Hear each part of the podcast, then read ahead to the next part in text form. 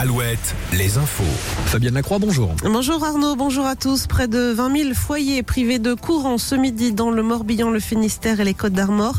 Euh, Conséquence du fort coup de vent hein, qui a touché ce matin la Bretagne. 129 km heure relevés à la pointe du Raz. Euh, Du vent qui va continuer de souffler cet après-midi sous un ciel toujours très chaotique. On en reparle à la fin de ce flash.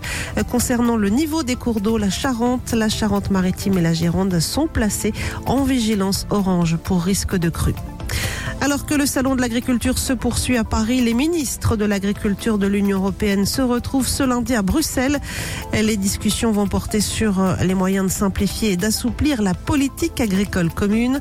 Euh, Plusieurs centaines de tracteurs venus de toute l'Europe se sont donné rendez-vous ce matin à Bruxelles hein, pour manifester devant le Conseil européen. Et puis en France, le dossier des bassines. Oui, ces retenues d'eau à usage agricole. Selon la ministre Agnès Pannier-Runacher, le gouvernement envisagerait, dans sa nouvelle loi agricole, de faciliter l'installation de ces réserves d'eau contestées par les mouvements écologistes. Emmanuel Macron, lui, réunit en- fin de journée à l'Elysée une vingtaine de chefs d'État et de gouvernement. L'occasion de réaffirmer leur unité et leur soutien à Kiev. Le président ukrainien Volodymyr Zelensky devrait d'ailleurs intervenir en visioconférence pendant la soirée.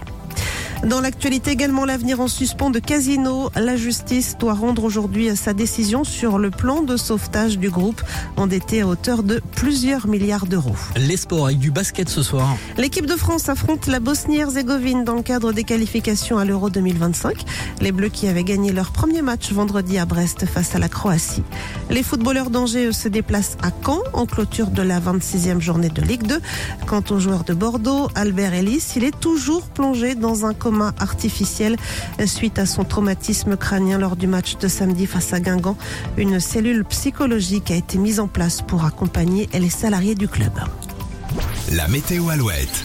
Et toujours pas mal de vent en ce moment hein, sur la pointe bretonne, du vent qui devrait finir par chasser les nuages. On attend d'ailleurs des éclaircies